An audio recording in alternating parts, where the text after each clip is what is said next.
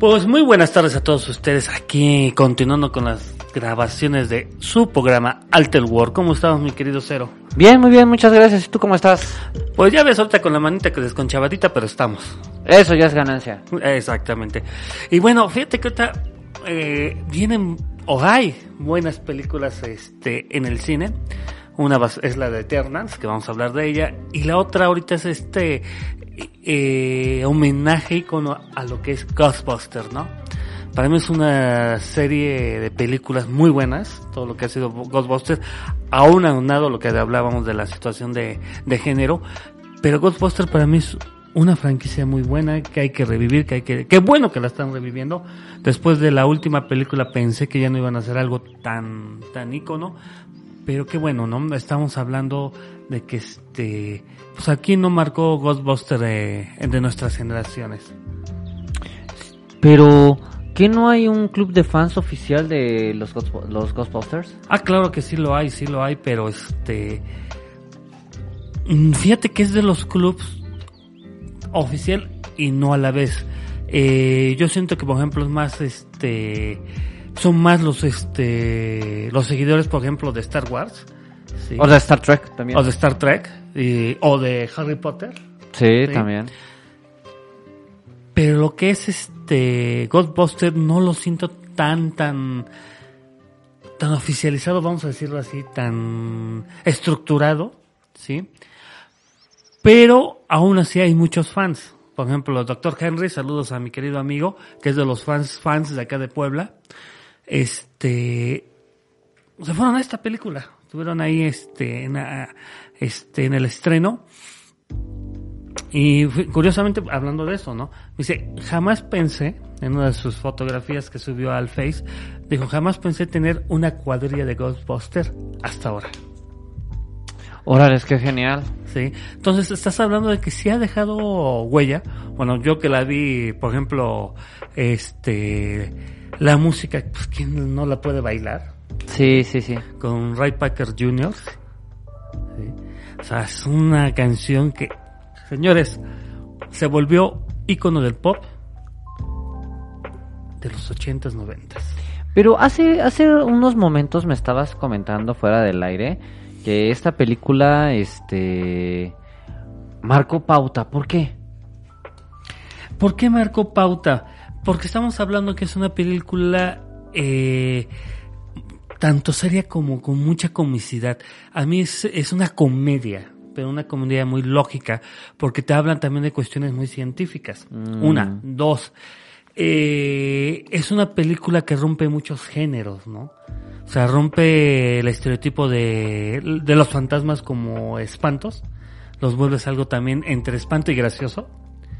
Cómico. Cómico, exactamente, ¿no? Entonces es una comedia como tal, pero es una comedia bien realizada porque tiene mucho sustento dentro de lo que es el espiritismo como tal. Oh, ya, ya, ya. O sea, sí tocan temas reales, pero les ponen su picorcito. Exactamente, sí. Toman muchas cuestiones de, lo que es el ectoplasma, que sí se maneja mucho en la parte este eh, de, de hablar de estos temas de tipo este paranormal, sí. Pero lo más importante, te crea un icono, ¿sí? De tres personajes que revolucionaron el cine en su momento. O sea, ¿cuándo habías visto una película de comedia tan real? Tiene tiempo que no veo una así. Sí. O sea, realmente no. No, no, no, no. Eh, es una comedia muy buena, muy lograda, con muy buena música. O sea, en ese tiempo se lograban muy buenos temas musicales. Y yo te puedo asegurar que en cualquier lugar que pongan Ghostbusters se paran a bailar. ¿Tú crees? Sí, lo creo. Bueno, pues habría que verla. Sí. Y, este, y realmente ahorita esta última película que se está proyectando, está ahorita en el cine, eh, es como volver a retomar a estos personajes del principio y crear su legado, ¿no? El legado de los Ghostbusters. Porque vamos, este, la película entre Ghostbusters y esta, eh, la Ghostbuster pero femenil, vamos a decirlo así, o feminista, digo, fue muy buena. A mí hay cosas que me agradaron muy, muy bien de la película, porque por ejemplo, dieron un salto en la creación de tecnología dentro de lo que es el, lo de fantasmas Pero como decíamos hace ratito, se vio muy forzada en la situación de entrar al feminismo, ¿no? Que yo creo que a muchos no les causó mucha Como que quisieron este meterlo a la de Awiwis, a la cajita. Ujú. Sí, y vamos, mm, tú has visto que han querido meter muchas películas y hasta cómics en la parte de, de ser más este plurales, más progres, vamos a decirlo así, porque de hecho en eh, Marvel maneja mucho el, el término progre en sus cómics actualmente, no sé si Sí, últimamente sí. utiliza mucho el progre. Este, forzar tanto a querer ser tan... eh, yo no voy a hablar de igualdad, vamos a hablar de equidad, porque la igualdad no existe como tal en la cuestión de géneros. Es equidad, ¿sí? El querer ser tan equitativo entre hombre, mujer y todas las vertientes del transgénero, el gay, no eh, estás rompiendo con algo muy muy icónico de Marvel que era uno ser muy varonil o ser mu- muy femenil no feminista ¿Mm? Eh, aguas no vamos a confundir el ser femenina a ser feminista sí Sí. entonces, ese era un icono dentro de lo que eran los cómics como Marvel, como DC, hasta el mismo este cómic más progresivo que era este eh, Image, sí, de la editorial Image, eh, no rompían tanto esta cuestión de géneros. Había personajes que sí eran transgénero, pero eh, sí los mantenían un poquito más margen. no al margen, porque nunca estuvieron al margen, como que no lo revelaban tanto. Seguían entre intermedio el closet y no. Sí, porque por ejemplo, este hay un personaje ahí marveliano que es un hechicero, sí, demoníaco, que ese le pega todo, ¿eh? Ese sí es este, ¿cómo se dice? Bisexual. Y lo siempre desde que está en el cómic ha sido así. Ya sabrás quién te, te lo dejo de tarea, ¿sí? Entonces, este, esto es lo que pasó con esta película de Ghostbusters. A mí me encantó, ¿eh? Te puedo decir que a mí sí me gustó. No me peleé con la situación de género, porque la verdad las tres chicas actuaron muy bien. El problema es que sí se vio forzada. A mí lo que más me gustó fue esa actualización del equipo de Ghostbusters. No se quedaron nada más con el cañón de ectoplasma, sino generaron nuevas armas. Eso es lo más rescatable de esta película. Tú en lo personal la recomiendas. Sí, la, la película feminista de Ghostbusters sí la recomiendo. Porque la- me, me agradó, ¿sí? Eh, es una película bastante buena, ¿sí? Quitándote todos los tapujos que pueda haber. Es buena, ¿sí? Eh, sí es un poco feminista, porque si tú te ves la, la forma de actuar del, del feminismo, lo son ellas. Pero es un feminismo más proactivo. Ah, ya, ya, ya, ya te Sí. entendí. Sí. Entonces, eso ah, hace que, que a, a muchos no les haya agradado este cambio de sexo, ¿no? Y, eh, eso está pasando en muchas, en muchas películas. De hecho, en Eternal está pasando también. Eso te lo vamos a tomar en cuenta. Pero esta última película que está, se está ahorita viendo en el cine, me parece buena, me parece interesante. Es retomar los valores originales de los Ghostbusters y hacer lo que en muchas ocasiones a veces cuesta trabajo, crear una nueva generación, Nuevas tendencias. nuevas tendencias, nuevos conceptos, ¿sí? Tú sabes que, por ejemplo, una de las cosas que más le ha pegado a Star Wars es esto, ¿no? Crear nuevas tendencias y nuevas generaciones. Es que es, eh, bueno, eh, si, si lo comparamos con Star Wars, Star Wars es como, como Nintendo, o sea, ellos son felices dentro de su cubito mágico de Sí, de están su dentro mundo, de su propio de su mundo, propio mundo. exactamente. Ese sí es un mundo muy aparte de todo esto, ¿no? O sea, eh, soy Star Wars, ¿no? Me encanta Star Wars, no lo puedo negar. Pero sí, de repente como que nos... Como que están muy cuadrados. Exactamente, nos, nos, eh, nos etiquetamos de que es Star Wars. eh, las mejores películas son las tres primeras. El episodio 5, 4, 5 y 6. 4, 5 y 6. ¿sí? Yo en lo personal, por ejemplo, 1, 2 y 3 no me agradaron tanto. Me gustaron más la 7, 8 y 9. Que déjame decirte que el soundtrack de la película, de la primera parte, es eh, fenomenal. O sea, no tiene, desde mi punto de vista, el soundtrack no tiene comparación con las otras. Claro, estás hablando de que fue un ícono, o sea, la marcha imperial, perdóname, es un ícono dentro de lo que es Star Wars. No puedes pensar en Star Wars si no oyes la marcha imperial. No puedes ver a Lord Vader caminando entre tantos soldados, una, una copia muy, muy digna de lo que era el ejército nazi. Porque acuérdate Sí, que está sí, basado sí, en esa situación. De hecho, es algo que a mí me encantó en la última película de, de Star Wars, este, esa escena donde ves a todo el ejército ya nuevo de, de, este, de Star Wars y el discurso que da el comandante. Muy al estilo hitleriano. Sí, sí, sí, sí, ¿sí? O sea, es que entendamos, es una eh, Star Wars es una revolución también dentro del cine porque mezclas algo que siempre le ha gustado al, al ser humano, la caballerosidad, los caballeros de la Edad Media, lo mezclas con la situación mística, religiosa, ¿sí? Política también. política también y vas tomando y vas retomando que está tomando partes históricas de la vida humana sí y historia que no se ha podido olvidar porque la segunda guerra mundial aunque vienen nuevas generaciones a nosotros no nos tocó a ninguno de nosotros pero viviste con la zozobra bueno por lo menos nosotros de una tercera guerra mundial sí. Sí, sí, ¿Sí? sí, sí. o sea, y seguimos viviéndola, ¿eh? Porque todavía, por ejemplo, ahorita, si te das cuenta en los noticieros, eh, Rusia ya este, eh, combinó a Estados Unidos de que no está haciendo vuelos este, cercanos a sus territorios. China ya está con, de nuevo con el armamentismo nuclear en la cuestión de misiles tierra-aire, aire-tierra mucho más veloces, este, cuatro March o más, más veloces. Entonces, te estás dando cuenta que no te- hemos terminado de tener esa sombra de una tercera guerra mundial tan factible que se daba después de la segunda. Corte que de la primera a la segunda guerra mundial fueron pocos años técnicamente. Ahorita ya llevamos un periodo mucho más largo, aunque ha habido guerras, pero mucho más largo de que no sea un conflicto mundial.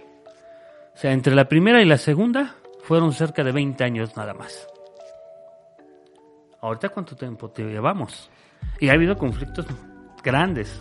Pues por la diplomacia y todo eso. Mira, sí, fíjate que aunque digan que no, la ONU se ha funcionado en cierta manera. Ah, Se ha vuelto un, un escenario donde podemos dirimir muchas cosas. Aunque hay algunos que lo ocupan para hacer proselitismo. Sí. Pero ha funcionado. Y toda esta amalgama, si hablamos de política, es porque es necesario, ¿no? Porque muchas de nuestras series favoritas son eso.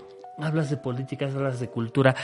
Eh, el cómic americano siempre se ha caracterizado por reflejar a la cultura americana de Estados Unidos. Por eso hablábamos hace ratito de la cuestión de los progres, porque es lo que está actualmente en Estados Unidos. ¿sí? Entonces, el feminismo, el incluyentismo, o sea, realmente estamos viviendo una época donde se refleja todo en los cómics. Nos estamos viendo una gran variante de, de lo que es la vida. Y otra se va a reflejar en la siguiente película que es Eternals, ¿sí? Ahorita, por ejemplo, bueno, yo no soy mucho de cambiar a los personajes de sexo, pero en esta película la atinaron con dos personajazos, o más bien dos actrices que para mí son de lo mejor que ahorita hay en Hollywood, que es Angelina Jolie y Salma Hayek. Bueno, tan solamente el nombre de las actrices hace peso, pero también si uno es un buen actor, debe pues de leer, enriquecerse, saber qué onda con el personaje, que es Exactamente. pues y mira, al- algo que hace tanto Angelina Jolie como este Salma Hayek, sí lo hacen, ¿eh? Sí, Y cada sí. vez que yo he visto una película de cualquiera de las dos, ah, y si me centro en ellas dos, porque son, yo creo que son las dos actrices más famosas del elenco que trae este Eternal.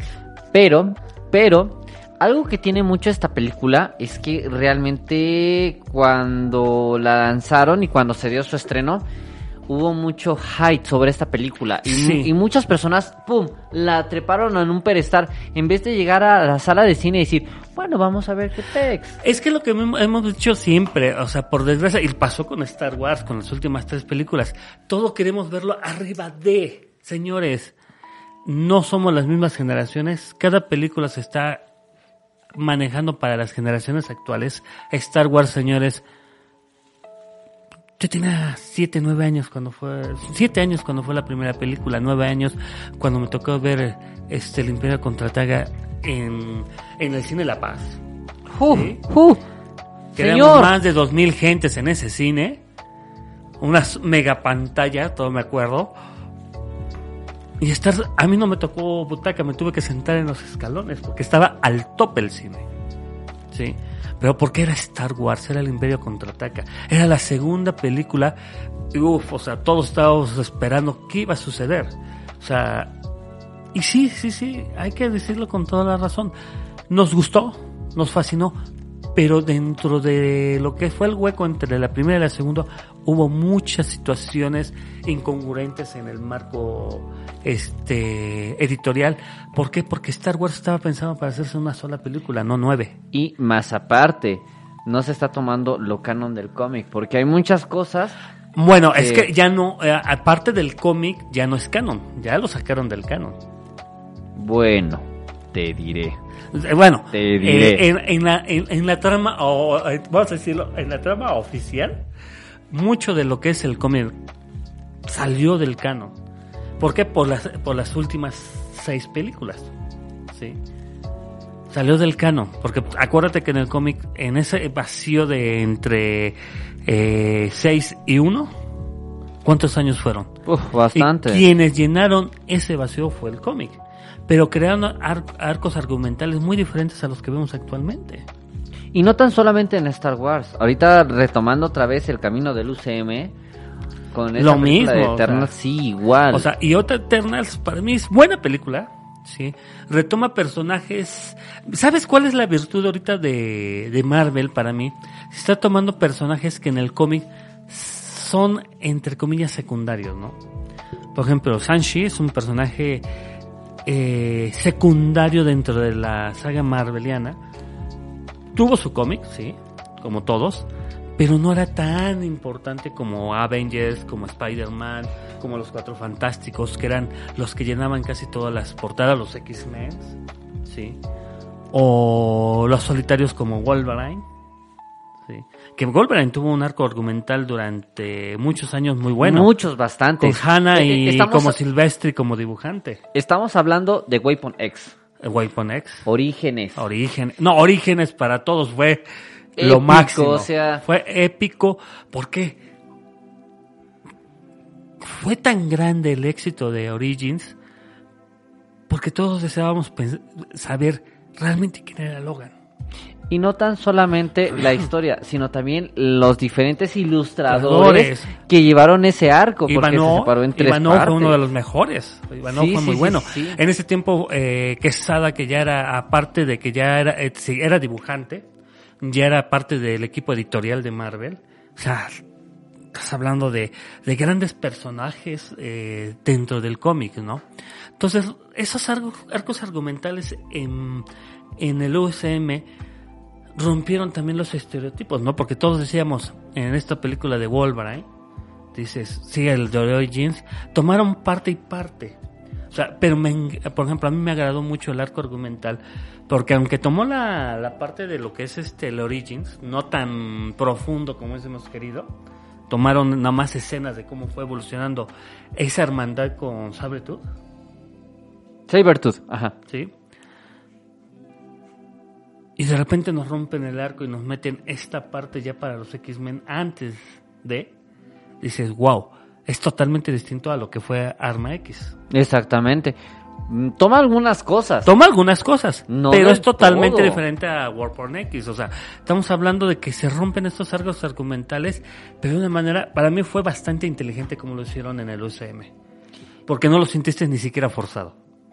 Y aparte, otra cosa que yo ahorita quise mencionar, la censura de los cómics, mm, to- toda esa to- to- toda esa parte sangrienta Que no si la das- pueden meter hoy en día.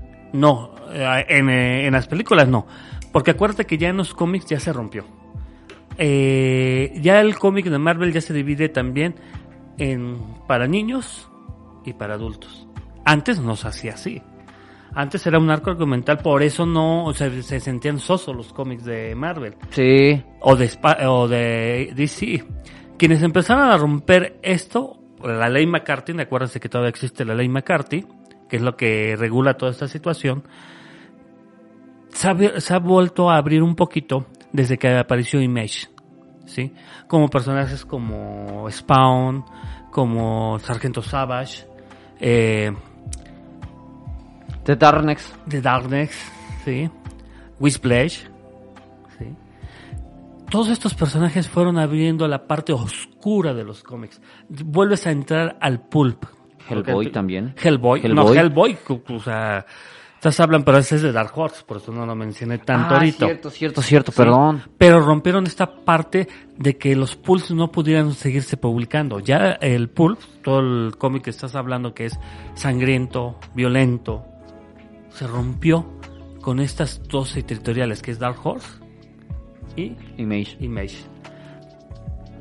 Y para no quedarse rezagado Marvel principalmente, porque todavía como que a, a- DC le Como que le daba miedo. mm, volver a sacar un cómic totalmente para adultos. Y si te das cuenta ahorita X-Men es totalmente para adultos, ya no es para jóvenes. No tan solamente X-Men. No, no te digo, yo te lo pongo porque es uno de los iconos de Marvel. Claro, pero ahorita, hoy en día, ya los cómics también de Marvel son muy sangrientos. Vaya, no vamos, no vamos lejos. Le- bueno, haciendo un, haciendo un, una como mención honorífica, Maximum Carnage Máximo Carnage. era, era sangriento, a su época. Era muy revolucionario para su época. Que hoy lo vemos y, ah, ya, ya no nos hace ni cosquillas. No. Es más, lo ve mi hijo, vamos a decirlo así, y dice, ay papá, está muy padre. Y no se espanta. pero en ese entonces decías, wow, no manches, o sea, O sea, ver un cómic de Marvel con tanta sangre, con un personaje tan violento, o sea, ni siquiera Venom, ni siquiera Venom era tan violento como Carnage. Sí. que últimamente en, lo- en- Lo en han lo- vuelto- en, en los nuevos arcos Lo han Eh, vuelto. Y aparte, por ejemplo, la- las últimas apariciones de Venom en las películas han dejado mucho que desear. Es que, este es, bueno, como que Sony dijo, bueno, si a Marvel le sirve en su mundo cinematográfico, pues ¿por qué no? Porque lo que es este, este, ah, este, Eddie Brock en el cómic es completamente oscuro, es obstinado, Claro. es este, vengativo. Sí, Y en este cómic es así como que, pues bueno, soy sarcástico, pero vamos a ver qué le, a, a- a- a qué le tiramos. Sí, es lo que te digo, rompes con los estere- estereotipos. Siempre hemos dicho, puedes romper eh, o retomar parte de las historias mientras no pierdas la esencia de los personajes. Con Venom lo, lo perdieron totalmente. Sí, o sea, mm, bueno, si tomamos en cuenta que es Sony y no es este UCM, bueno, se entiende. No lo entendería porque supuestamente Sony debería estar más allá de. Y debería de aprovechar mejor la parte de Marvel que todavía tiene. Bueno, Y Pero- no lo están haciendo. pero estamos en una época un tanto actual y no tan... No, tan- yo lo tan entiendo, yo lo entiendo, pero si actualmente, mira, perdóname, pero estás hablando de un, por ejemplo, Terminator, perdóname, cómo era de sangriento, Aliens, cómo es de sangriento. O sea, tenemos series que han sido muy sangrientas en películas. O sea, perdóname, pero ahí no entra la lógica que me estás diciendo. Bueno, está bien. bueno, está bien. Entonces, y lo mismo, por ejemplo, ahorita retomar a Eternals para mí bastante interesante, porque te estás dando cuenta que ya estás haciendo una liga completa de todo el universo Marvel, porque Eternals es muy esencial en esto, porque de ahí te vas a saltar a los celestiales. Preguntaste a Que, Loki. que, que prácticamente lo vimos, o sea, Sí. an- antes de que saliera esta película ya, ya hicieron menciones. Ya hicieron menciones, chéquense todas las este las series de UCM en streaming, la verdad las menciones fueron muy buenas. Y como se dice, si- si realmente somos somos este conocedores, como tú lo decías hace ratito, eh, sabemos de lo que está pasando. ¿no? Exactamente. Y realmente Marvel, eh, yo creo que el siguiente paso de CM ya también es integrar las nuevas generaciones que ya las jalaste con las películas y integrar a los viejos eh, fans con esto de Eternals y Sanshi. Porque acuérdate, Sanshi viene también muy bien, sí, está también en el cine ahorita. Pero Eternals para mí va a ser ese parteaguas, ¿sí? Donde ya el UCM anterior se va Como que todo el mapeado que han estado haciendo se va a conectar. se va a conectar. Mira, todo el mapeado ya está con- ya en la serie, si tú ves todas las series, ves este WandaVision, ves este Falcon y el Soldado en el invierno, eh, hasta el Wa- What If, What if? Ajá, ¿qué pasaría? todo está ligado. Que, que en el último episodio de What If, la mera verdad, me gustó. Es más, Me gustó prácticamente cómo, li- cómo ahora sí hicieron tan chingón Don- y tan bélico a Ultron. Sí. Y déjate, hicieron ver a los demás personajes como niños, ¿sí? En algunas, en algunas partes, como que están ligando lo que es este Loki con esta serie.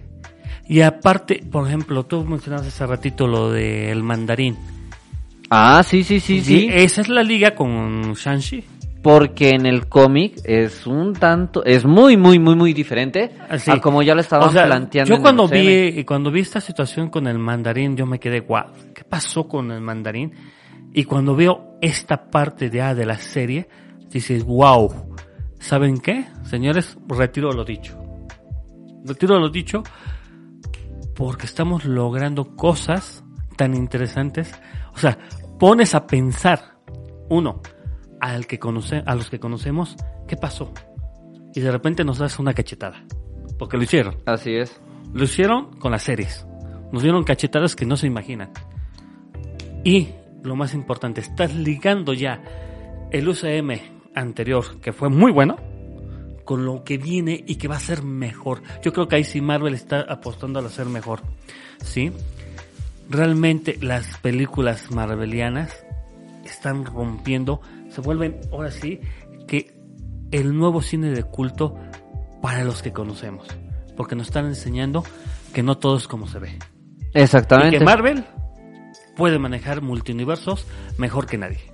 Bueno, no vamos lejos, o sea, tan solamente mm, en Spider-Man. O sea, el, el, multi- el multiverso está confirmadísimo desde hace Tiempo. tiempo. Solamente que ahorita le dieron mucho... Mucho... Mucha crema a sus tacos. Exactamente. Y- Pero aparte porque el mismo público Lo, lo está pidiendo. Lo- Déjate que lo esté pidiendo. Lo está generando, está haciendo que eh, eh, Marvel se dio cuenta que ellos pueden mover al público con esto. Y la verdad, traen al público aquí. Perdónenme, pero jóvenes se están comprando muchas historias. Y lo que siempre les voy a decir, antes de comprarse las historias, lean. No seamos de, de esas generaciones que dejamos de leer porque no conocemos el todo. ¿Qué nos pasa con los animes? No conocemos el manga y qué pasa. Del manga al anime cambia mucho. Difiere mucho. Difiere mucho. No, no tan solamente. Ejemplos. La visión de Scaflón. La Primero salió el anime y después el manga. Y supuestamente es al revés. es al revés. En Full Metal Alchemist inició lineal. Después el anime tomó otra dirección Versión. y el manga tomó otra, Lo mismo que está pasando con este, con esta, este, ¿cómo se llama? La de los gigantes. Ahorita se me olvidó el nombre. Eh, Ataque a los gigantes. Shingeki no Kyojin. Está cambiando todo su arco, arco argumental del anime al manga, si te has dado cuenta. Le están dando otras vertientes. Y así es mucho más enriquecedor porque estás dándole esas variantes tan llenas y tan buenas. Tienes ahí a este Samurai X. Rurouni Kenshin, sí, bastante. Muy bueno hasta el arco de Shishio. Exacto. En el anime. Porque en el manga, el arco de. de ay, se, se me olvidó el hermano de Tomoe. ¿Cómo Ah, se llama sí, sí, este? sí. Ay, este Eh, güey. Y no soy tan fan del anime, pero son animes que te marcan. Sí, marcan. O Sí. sea, te dejan ese, ese sabor de boca de por vida. de por vida. Por ejemplo, ahorita yo no había visto este ¿cómo se llama este anime? Ahorita se me fue el nombre. ¿Cómo es? ¿Cómo es? ¿Cómo es? ¿Cómo es? El de Death Note. Muy policíaco. Sí, muy policíaco. yo no lo había visto, no me había interesado hasta ahorita. Y la verdad estoy viendo los capítulos y están muy no, no, no, no, demenciales. no, el manga está, está más, más pesado, pero realmente consistente. Entonces estamos hablando de que los arcos argumentales varían mucho, pero ¿sabes por qué? Porque se van adaptando a la época actual. a la época actual y al gusto actual. Y ahorita lo que está aprovechando mucho este Marvel, cosa que DC le está costando. Y aparte, aparte Pero- de que Marvel retoma historias, las vuelve como a... Las vuelve a masticar y dice esta parte sí me gustó, esta no, esta es lo que va a pegar. Y San, le pegan. Así es, no, no vamos O lejos. sea, agarran un menú, lo leen y lo vuelven a reinventar con lo mejor del menú, dándole un poquito más de sal. Como en Ultimate Spider-Man, donde. Octopus pasó prácticamente su mente a- al cuerpo de, de Parker y sobres. Y, Sí. y se hizo una de las mejores, mejores historias series, de sí. Spider-Man. Una de las mejores arcos argumentales en el cómic. O sea, y estás hablando de que para que hagas eso en Spider-Man es muy difícil. ¿Qué pasó con Maximum Colonage? Se volvió un asco cuando empezó bien. Sí. ¿sí? Entonces, dices, esos son de los grandes errores de Spider-Man. Pero dices, si tú retomas esto, por ejemplo, a mí Eternals ahorita es retomar algo tan bueno, y son historias olvidadas de la mayoría de los este, fanáticos, porque te vuelvo, eran arcos argumentales de segunda mano, eran de relleno prácticamente. El Beyonder se generó para Uf, esto. uf. The Beyonder, sí. ¿sí? Uno de los mm, mutantes de nivel Omega que pueden existir. Eh, junto y con el... que está comparado con los celestiales. Exactamente. Y estás hablando que los celestiales son los creadores de Eternals, de los humanos. Ay, no me acuerdo de la otra tercera raza. Ay, no, no. Sí, porque a, ra- a raíz de ellos salieron Ah. otras tres. Ahora, y están ligando muy bien lo que es el Endgame con los Eternals. Es una ligadura bien tremenda. Nada más hacía falta el hilito que ahí está. Eh, ahí ya, estaba. Ya, ya, ya está.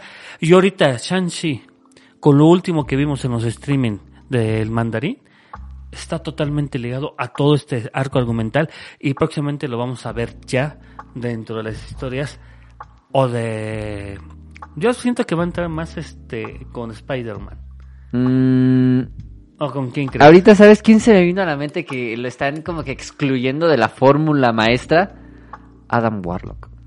A Warlock, Lo están sí, excluyendo, cabrón, que, Es que lo- mira- lo, tocaron en Guardianes de la Galaxia 2 y yo siento que deberían de meterlo, o sea, eh, Es que estás es hablando- donde pueden aventar el, el- la carne al asador. Es que te digo, vuelves a decir, eh, hay arcos argumentales que te están generando algo que a lo mejor no sabes si lo van a retomar o no, pero eso es lo que lo más esencial de Marvel ahorita en el UCM. Te están dando probaditas que dices, chin, ¿qué viene? ¿Qué va a pasar? Y parecía que el final de Endgame no iba a ligarse con nada y se está ligando con todo. Es que yo siento que ahí la producción tuvo mucho que ver. Decir, ¿sabe qué? Hasta aquí. Pero, ah, espérate, cabrón, espérate unos cuantos meses y sobres. Ahí, ahí está el Six. Ahí está la genialidad de lo que hace Disney, con todo respeto. Pero, pero, yo siento que todas estas series que ha hecho a, lo- a lo largo de todo este tiempo, yo siento que la serie más exitosa y que más le pueden sacar jugos es Loki. Sí, Es Loki, Loki, es que Loki va a ligar a todo. O sea, WandaVision fue como la probada de miel Fue- fue- para fue llegar. Ajá, para llegar a. Loki. ¿Sí? Pero ya en Loki te están dando una trama tan general de todo lo que va a pasar ahorita en el universo Marvel. Llegas con Falcon y el Soldado del Invierno y dices, wow, ahí está el otro pedacito. Porque te lo están dando en pedacitos en cada serie. Yo siento Y, ti- que, y tienes que irlos ligando. yo siento que Winter Soldier va, va, va muy lento. No, Windows Soldier va en su lugar. Mira, yo no me esperaba lo que pasó al final, la verdad. No, no, no te lo cuento. la verdad, no me esperaba el final. Muy bueno, sí. Y retomas a otro personaje olvidado de Marvel. Ah, chécalo. Sí. Es el Usa Agent. ¿Sí? Entonces, realmente, si eres conocedor del, de Marvel, te vas a dar cuenta que te está dando las probaditas así, chin, chin. Y ahorita es para No, que... yo siento que me está dando pura tole con el dedo, la mera neta. Oye, no es AMLO, perdóname. Oh. Es, es que, ¿sabes qué? Es Yo- que te está dando las probadas para que sepas que cuando te tengas que comer el pastel, ya sabes lo que vas a ver. Ya sabes lo que va a venir. Es que mira, ya no te exactamente, de- ya no te vas mi- a empachar. Desde mi punto de vista, siento, he sentido que muchos personajes importantes de, de Marvel no les están dando su lugar. A o ver, de plano es no que aparecen. Es que no les puedes dar. ¿Qué su pasó con los Watchers? Sí, pero no les puedes dar su lugar ahorita. ¿Por qué? Porque no sabemos los árboles. Los, eh, los Washers. Con todo Solamente respeto. salieron pinches cameo con Stan Lee ya. Sí, pero los Washers eh, hicieron lo que es. Solamente son vigilantes. Bueno, que sa- salieron What O sea, que hay un ya. Washer en especial, que es el de la Tierra, que ha roto las reglas, sí. Pero eso solamente lo ha hecho en momentos muy circunstanciales. Además, todavía no tiene los derechos de con quien sale al 100%. ¿Sabes a mí qué me gustaría? Que de plano pasara lo que en el cómic pasó cuando este Nick Fury le quita un ojo al Watcher y todavía llega al Thor y le dice, tú eres digno. Y mocos, no puede levantar el Mjolnir y de ahí se convirtió en Odin Zone. Exactamente. Tuvo que viajar a otros universos para darse cuenta de que su martillo valió madre. Y con tal de viajar a otros, a otros universos y tratar de ver si podía levantar el Mjolnir de otro, de otro universo, no podía. No, porque ya... eh, y, se lo- y en la película también lo tomaron, no sé si te diste cuenta. Pero no así, co- Pero como, es... como en el cómic. Pero es que no puedes eh, resumir cuarenta y tantos cómics, es lo que pasó con Civil War. O sea, son 80 cómics en una película, perdóname. Para que tú tomaras... ah, y aparte no tienes todos los derechos de todos los personajes de Marvel, ese es el gran problema. Todavía no tienes todos. ¿Sí? Marvel, ¿por qué, ¿por qué Civil War no tuvo el impacto que se esperaba? Porque no tenías a todos los X-Men contigo. Y realmente Civil War se generó gracias a la situación con los X-Men, con los mutantes, con los pocos que todavía existen. acuérdate. Bueno, si ahora también tomamos en cuenta de que también los, los mutantes ya tienen su propia nación, Krakoa, bueno, ahí también tienen bastante tela de dónde Sí, cortar. pero ya tienes los derechos. Ya. Ah, y Sony no los ha soltado también. O sea, ¿cómo ha ido haciendo Disney para poder tener todos los derechos y empezar a, a crear cosas nuevas? Comprando, comprando, comprando. Y hay un momento que también no todos te van a vender. No Porque puedes, algo no, que- no puedes algo monopolizar. mal, ajá, n- eh, no, no es que no puedas, debería de monopolizar. Si quieres a todo el universo Marvel junto, tienes que monopolizarlo. El Te gran problema de el gran problema de esto es que en su momento Marvel vendió derechos a lo güey, Sí, a lo tontonto. No tenían planeado esto que se está haciendo. Es más, Marvel no se quería meter con películas. La única película que se hizo está enlatada. Si te acuerdas. eh, la primera película del Capitán América. Hay una de Capitán América y una de los Cuatro Fantásticos. Enlatadas, las dos. Bueno, es- estamos hablando de, de Fantastic Four. O sea, eh, ta- también es, también tienen sus arcos chingones. Sí. Eh, no, también no, no- tienen su, tienen a Pero Doctor dime, Doom. a ver, pero dime, de las películas que salieron actuales, vamos a decir actuales, de los Cuatro Fantásticos, ¿cuál fue la que te gustó? Ni casi ninguna. O sea, no. Y no, y la bueno, para mí la primera, la más rescatable es la primera. Ahí sí, ahí sí te doy la razón. Es la más rescatable. Pero perdieron mucho con cómo presentaron a Doom y cómo presentaron la historia. ¿Sí? O sea, la quisieron apegar tanto al, al cómic que la regaron. Si te das cuenta. Yo sentí que a Doom no le dieron el trasfondo que En- tiene. Exactamente, es lo que te digo. Si no le das el trasfondo a los personajes, vales Victor gorro. Von Doom. Exactamente. Entonces, ahí es donde perdiste a la película. Y luego, por ejemplo, cuando me cambias a Antorcha Humana por otro... eh, no que me ver despectivo. Por otro personaje. O por otro este sello racial. Perdón, te oye mal, pero es la realidad. Sí, es la neta. Es la neta. No, señores, no se equivoquen en eso. Es lo que te digo, por querer ser muy progres, la regamos. Lo quemaron, por así decirlo. Lo, Lo quemaron. Sí. O sea, mejor hubieses metido a este antorcha humana como el primer antorcha. Y dejas al mismo antorcha humano de los cuatro fantásticos en el equipo. Y haces y generas. Acuérdate que hay una antorcha humana antes de los cuatro fantásticos. No me acuerdo. Ah, sí. No me acuerdo. Porque, de hecho, si tú te das cuenta, en los arcos de los cómics, a Human Torch le ponen a Human Torch 2. No, no, no, no, no, no me acuerdo. Es- eh, chécatelo. Es, eh, Johnny, Johnny Storm es el Human Torch 2. Hay uno antes. Lo voy a investigar, lo voy a investigar. Entonces, mejor hubieses metido a este, a este personaje, que ahí sí podías hacer lo que quisieras con él, meterlo así. ¿Sí? Y te digo, yo la verdad, Otra Eternals para mí es bastante interesante, muy buena película. Se sale por completo Completo de, de, de los arcos argumentales, entre comillas, de lo que es este... la fórmula que ha llevado el universo cinematográfico de Marvel al... Y el elenco es buenísimo, o sea, yo ver a Angelina Jolie, lo, lo digo, o sea, para mí es una de las mejores artistas que tiene ahorita Hollywood. Tenerla en una película de Marvel es- habla mucho. Y Salma Hayek, aparte de que es muy buena actriz, porque ha, estado actuando entre muy buenas películas como malas, ¿sí? Porque sí ha sido su carrera, no le han dado a veces el nivel que merece por ser mexicana, por ser veracruzana. Lindo Veracruz, que no es una mujer tan triunfadora. ¿Sí? Pero meter a dos artistas ícono del cine hollywoodense y con papeles tan protagónicos, habla mucho. Sí. ¿sí? La verdad, señores, no se pierdan estas películas, son muy buenas. ¿sí? Antes de irnos, porque ya nos queda poquito tiempo, Sanchi. La verdad también es lo que hablábamos de esos arcos documentales que está metiendo este Marvel en, la- en los streaming. Ya nos están explicando qué pasó con, con el mandarín y lo que viene en la película. Sí, porque esta película deja...